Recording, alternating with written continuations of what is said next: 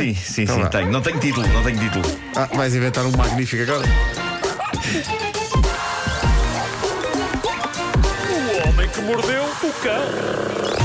Título deste episódio, aproveitando que o Vasco não está cá, situações. O Va- O Situações. Vasco é que é o grande juiz de, de títulos, não é? De, de- de episódios. E por que isso tu tens a desfaçatez. Claro, chamei Sim. só situações. Situações. sim, sim. Pá, eu espero que o É assim que nos conteúdo. tratas? Bom, eh, só ontem, porque sou um ingênuo de um raio, é que me apercebi de um maravilhoso plano do mal de algumas companhias aéreas low cost. Não sei se de todas ou só de algumas, mas é impossível não ficar fascinado com isto. Só ontem é que eu me apercebi que quando uma pessoa vai em grupo e compra bilhetes, eles espalham as pessoas do grupo por vários lugares, mesmo havendo lugares juntos, só para que as pessoas olhem para os lugares no site quando estão a fazer a reserva e digam: Ah, não, temos que ir juntos. Sendo que ir juntos implica escolher lugares diferentes do que os sugeridos pela companhia aérea e escolher lugares diferentes implica pagar mais. Pagar, claro. Mas é incrível o que faz com que o coste deixe de ser assim tão low. Exato. Eu acho isto super engenhoso ao mesmo tempo e perverso, não é? Vamos de lua de mel nesta companhia que tem preços tão simpáticos. Olha, puseram-nos em filas separadas. Vamos mudar para ir ao pé do. Ah, espera, não é muito caro. Pois é. A pessoa que teve essa ideia ainda está a receber Pá, por isso. Pois está, de certeza que sim. É pá, é um gênio, é um gênio. Isto é lindo porque é descarado. Não há nada que justifique um pagamento extra por um clique num assento diferente, a não ser. Ai, queres ir ao pé das pessoas que amas? Paga! Tão uma leve luzinho. E ontem, ontem vim de Londres, fui a Londres. Tudo isto para dizer que fui a Londres, não é? Uh, fui- ontem no regresso, uh, onde fui com a minha irmã e com a nossa amiga Inês Lopes Gonçalves, nós percebemos que estávamos tresmalhados e que um jovem casal também estava. E então conseguimos arrumar-nos de maneira a irmos os três juntos e o jovem casal unido. E eu estava sempre à espera do momento em que alguém da tripulação viesse dizer: Deixe-me buscar o Visa para pagar essa troca de lugares. Mas vá lá, não, não, não aconteceu. Final feliz. Mas, mas pronto, tinha, tinha que desabafar sobre isto porque acho isto.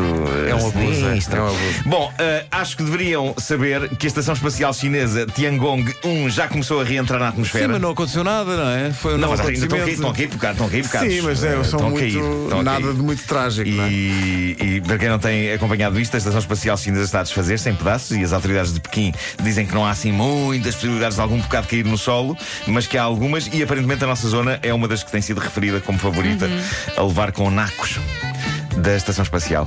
O que assusta muita gente, mas eu acho ótimo porque significa que Portugal está na moda até nisto. Eh, de repente, nós que em tantos anos nunca estivemos em risco de levar com um pedaço de estações espaciais em Queremos um cima. naco, queremos um naco. Epá, queremos, queremos. Eu já disse, eu não importo ficar com a Sanita. Eh, ninguém nos para, estamos numa altíssima roda. Bom, na Índia, uma senhora de 50 anos foi ao hospital, queixava-se ela de dores abdominais e os médicos rapidamente chegaram à conclusão: hum, isso é pedra no rins. No rins. No rins. E Ah, era. Pedra no rins é tramado porque é uma coisa que dói bastante. Eu tive duas vezes na minha vida e lembro-me que o- os médicos diziam: "Não, Isto não é bem pedra, é umas areias. Mas doía, doía à brava. E lembro-me de coisas animadoras que me eram ditas por pessoas que já tinham tido, sobretudo senhoras que me diziam: A dor que estás a sentir é muito parecida com a dor do parto. E é terrível dizer isto porque, no caso de um homem, só sublinha a inutilidade da pedra nos rins, não é? Porque o parto tem uma razão bonita para a dor. Exato. Pelo menos que a pedra nos rins fizesse um homem dar à luz. Já não digo um bebê, vamos manter as coisas como até aqui a esse nível, mas, mas pelo menos que uma pedra nos rins de um homem, com aquela dor épica de dimensões de parto, terminava connosco a dar à luz, nem, que- nem, que- nem que fosse uma t-shirt. Dar à Um- luz uma um- t-shirt. Um brinde claro qualquer, um brinde. Claro, claro. Qualquer coisa que não Um fizesse. cartão de crédito, qualquer coisa. Qualquer coisa que não fizesse o horror ser em vão. Mas, voltando a esta senhora de 50 anos na Índia, ela queixava-se de dores há coisa de ano e meio e os médicos só agora é que perceberam, ok, é pedra nos rins e tiraram, tiraram, e é aqui que a história entra nos domínios homem que mordeu o cão. É que a senhora não tinha pedra nos rins singular, a senhora tinha pedras eh, nos rins plural, mas mesmo muito plural. E o que aconteceu foi que os cirurgiões que a operaram retiraram dentro desta querida senhora nada mais nada menos do que 2.350 pedras. Mas o que é que ela andou a comer? As pedras? Possivelmente sim. Naquele que, no entanto, não é, eh, aparentemente, o recorde mundial desta categoria.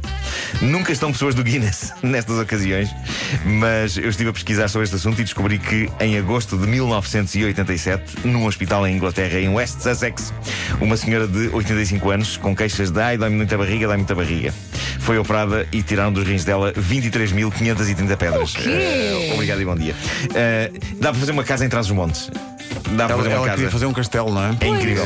Somos Eu acho que se ela tivesse uns caixinhos de janelas também e umas portas nos rins, Que horror. tinha sido possível construir uma dor, casa. porque tendo só uma já é. eh, A dor, Sim, sim, felizmente sim, nunca sim. passei por isso, mas acho que é horrível. O cascalho, o cascalho que saiu Ai, de dentro Deus. destas senhoras. Olha, vou-te dizer. foram boas situações. Bom, agora, próximo passo: dar pequeno almoço ao meu filho, não é? O homem que mordeu o cão. O meu filho está cá hoje e eu, eu- ele foi um êxito. A edição do Homem que Mordeu o Cão com Pois ele. foi, pois foi. Recebemos Eu muitas. eh, espreitei nas redes sociais. E agora, quando muito. vinhamos a caminho, eu disse: Pedro, queres fazer hoje outra vez o Homem que Mordeu o Cão comigo? E ele respondeu-me com ar de vedeta: "Eh, Não.